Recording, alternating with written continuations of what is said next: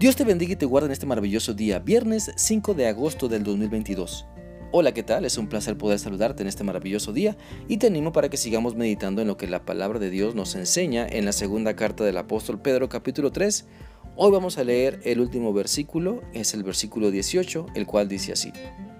Mejor dejen que el amor y el conocimiento que nos da nuestro Señor y Salvador Jesucristo los ayude a ser cada vez mejores cristianos Alabemos a Jesucristo ahora y siempre. Amén.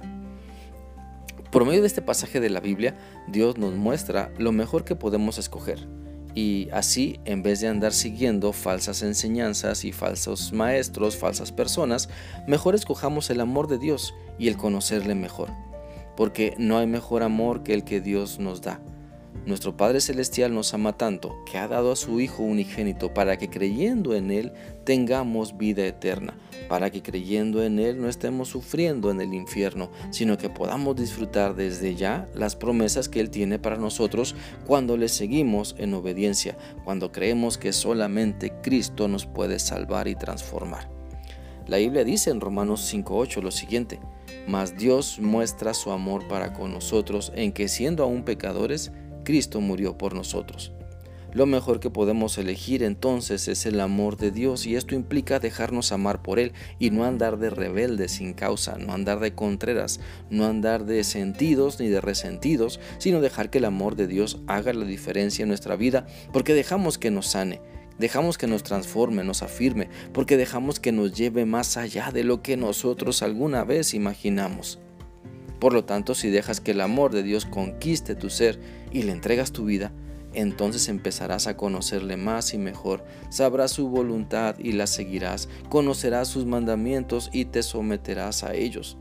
Porque lo que Dios quiere es que seamos cada vez mejores cristianos, mejores hijos suyos que viven su palabra, que damos buen testimonio, demostrando el amor de Dios en nuestras relaciones personales, demostrando el conocimiento que tenemos de Dios a través de nuestras palabras y hechos.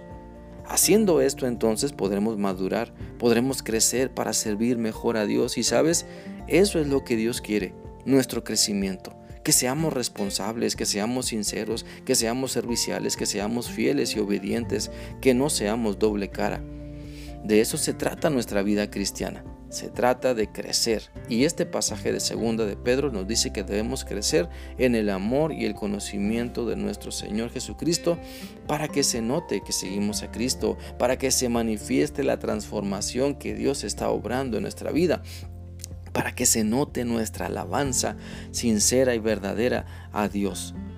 Por lo tanto, pensemos en cómo estamos buscando a Dios, cómo estamos enfocados en nuestra madurez. Mira, si la lengua se nos suelta para criticar, no estamos madurando, pero si se nos suelta para alabar a Dios en todo momento, entonces estamos entendiendo que la gloria es para Dios. Si nuestras manos, palabras, acciones lastiman intencionalmente, entonces no estamos madurando.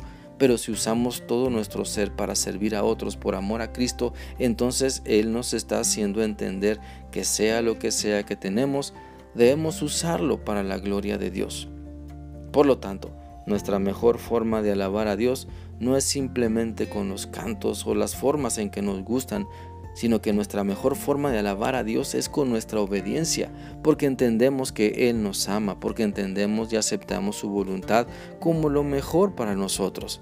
Así que te animo para que puedas escoger siempre lo mejor, y esto es servir a Dios, obedecerle, serle fiel, someterse a a someterte a, tu, a su voluntad, perdón, porque has dejado que su amor te transforme y te guíe a conocerle mucho, mucho mejor. Si escoges conocer mejor a Dios, entonces todo lo que tienes, Dios también lo bendecirá. Si escoges honrarlo a Él, Él te ayudará para crecer en todos los aspectos de tu vida y ser mejor esposo o mejor esposa, hijo o hija, padre o madre, hermano en la sangre o hermano en la fe. Eh, y, esa, y eso es lo que tu familia en la sangre o en la fe necesita. Te animo para que escojas ser fiel a Cristo.